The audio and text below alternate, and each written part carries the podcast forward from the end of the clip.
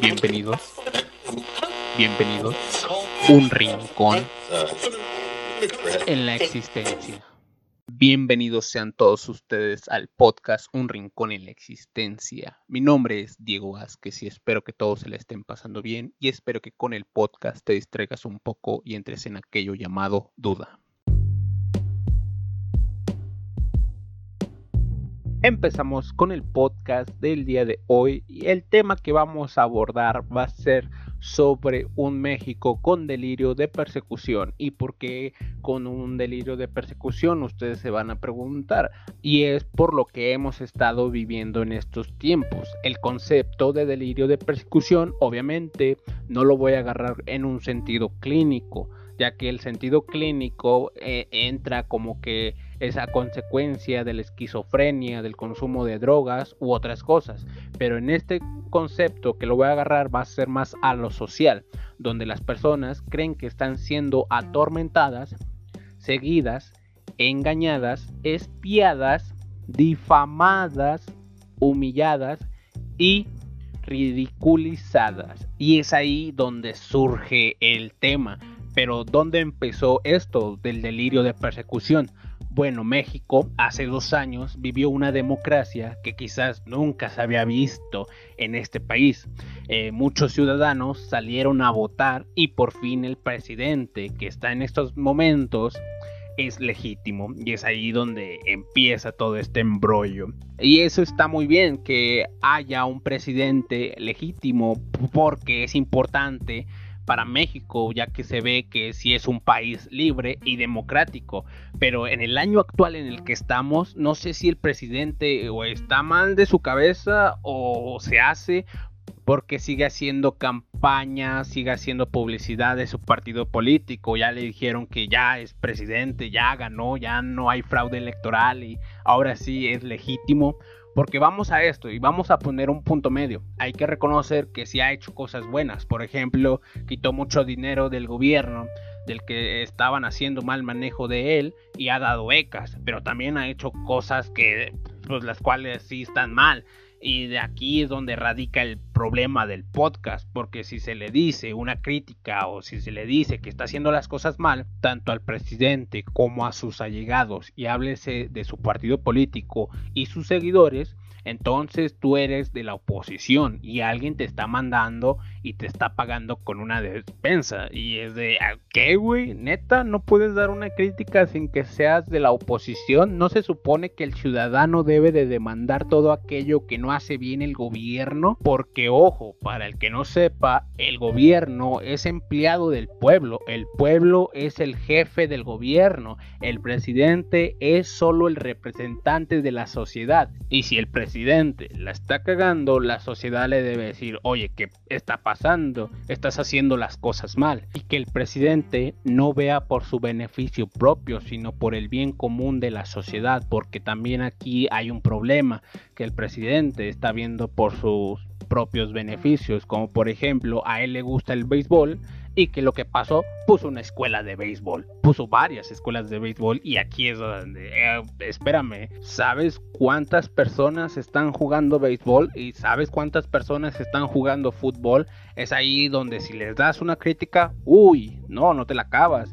Y no, no debe, debería ser así. Y ellos te van a contestar, ah, de seguro te mandó Calderón o cuánto te dio y nada de eso. Te deben de responder con argumentos de los cuales deben de demostrar lo que están haciendo, por lo mismo de que son empleados del, del pueblo. Y es aquí donde está el delirio de persecución. El presidente y sus allegados sienten que son perseguidos por algo llamado la oposición y que la oposición quiere destruir todos los planes que tienen. Pero, ¿quién es la oposición? El reportero que les da una crítica sobre el mal manejo de la salud que tienen en el país, el cual le dice que no hay medicamento en los hospitales, o el escritor del artículo que le escribe una crítica sobre que no está gobernando el país, sino que esto se ve más como una venganza, es ahí donde el presidente piensa que todos aquellos que le hagan una crítica están en su contra, pero no, Solo hay que tener un poco de criterio para ver que hay cosas de las cuales no está haciendo bien. Pero ustedes pueden decir, ¿y dónde quedan las cosas que está haciendo bien? pues es su trabajo, es su chamba, no se le debe de reconocer ni poner una medalla por el hecho de que es su trabajo, con lo cual se hace bien su trabajo, el trabajo va a hablar por sí solo y va a volver a ganar su partido político. Es ahí donde no está poniendo atención o no puso bien atención en la práctica del texto de Maquiavelo no entendió el texto. y es ahí donde el presidente siente que todos los que no le aventamos rosas o no le reconocemos algo de lo que hizo, entonces eres parte de la oposición, estás conspirando en su contra, eh, lo estás difamando y es ahí donde está la frase, estás a favor de mí o estás en contra mía. Y es ahí pues donde también se hace la falacia, la falacia de la falsa dicotomía, donde no nada más existen dos puntos, no puede existir otra opinión. Y es de, pues, ¿qué onda? ¿Qué es lo que está pasando? Pero no es el único que está así, sino que también está el otro lado de la moneda, aquellos que se hacen llamar frena o mejor conocidos por el gobierno como los FIFIs. Este grupo llamado Frena se puede decir que es un opositor del gobierno por el hecho de que quieren que renuncie, ya que piensan que lo que está haciendo el gobierno es una dictadura y comunista. Pero yo no sé por qué dicen que es una dictadura si apenas tiene dos años de su gobierno y México clarísimo se ve que no es comunista porque hay muchas empresas extranjeras trabajando aquí y quien mueve mucho el país obviamente son las empresas privadas. Sería más hacia o se guiaría más México hacia un neoliberalismo y no un comunismo, pero pues cada quien agarra sus propios conceptos y los acomoda a su favor.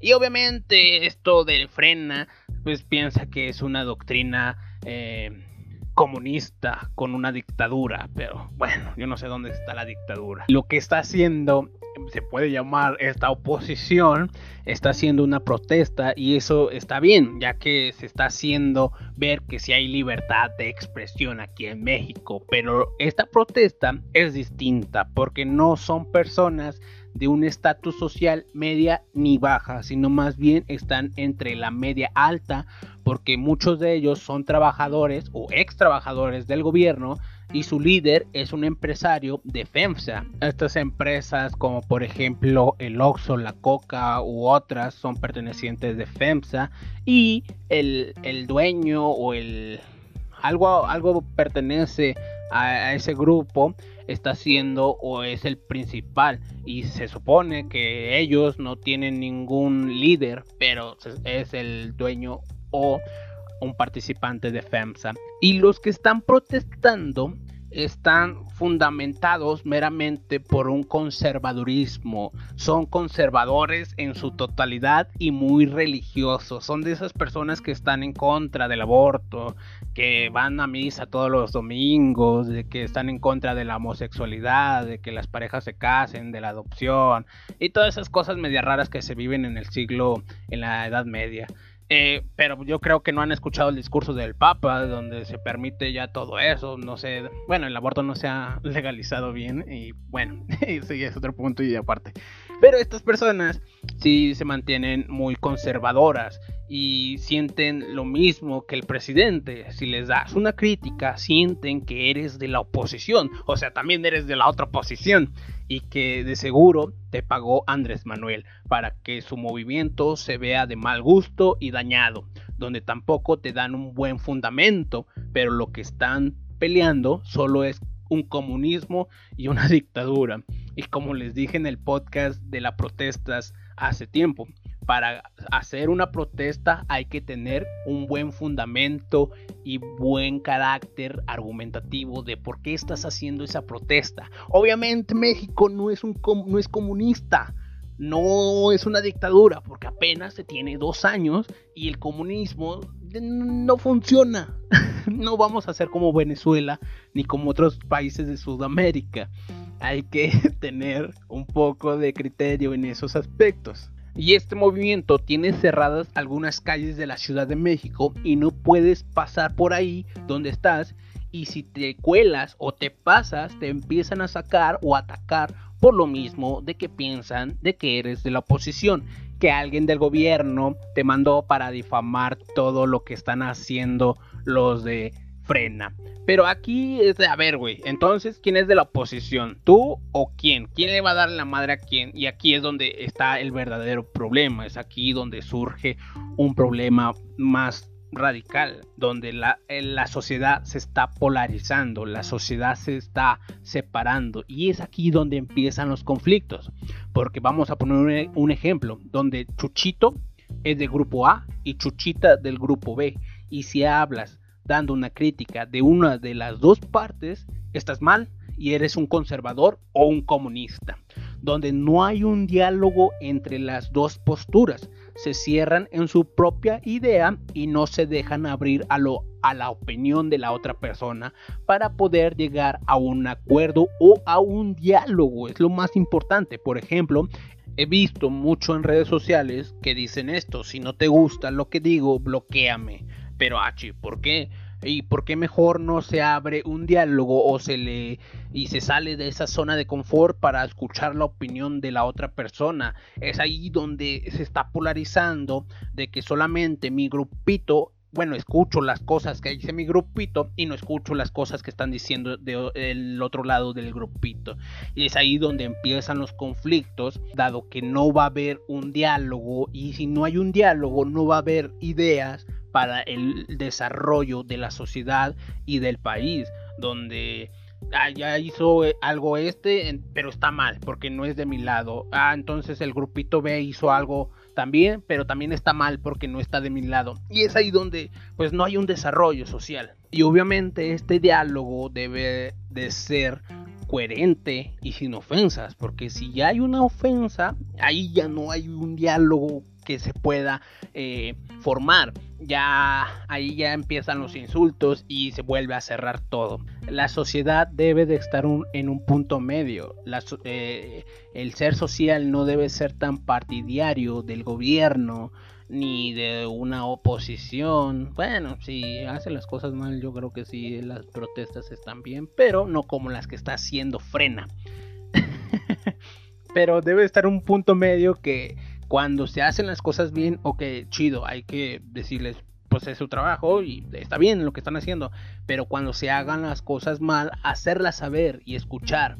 Y eso que están haciendo ahorita en estos tiempos está mal porque hay una sociedad polarizada donde sienten que son perseguidos, están siendo difamados y es ahí donde empieza el delirio de persecución. Y si todos viven así o una gran mayoría vive así, no hay un desarrollo social el desarrollo social no se ve por ningún lado. Y es aquí donde me gustaría saber la opinión de mis escuchantes, donde si están viendo si hay este delirio de persecución o no, porque si no lo ven, pues hay que profundizar más en todos estos problemas, estos conflictos políticos y sociales, porque esto no nos está llevando a ningún lado. Es más, ni nos está llevando al comunismo. Pero bueno, muchas gracias por escuchar. Eh, si les gustó, regálenme un like y compártanlo. Nos vemos en la próxima. Eh, voy a hablar un tema chido también. Bueno, todos mis temas son chidos. Pero bueno, nos vemos en la próxima y adiós. Gracias.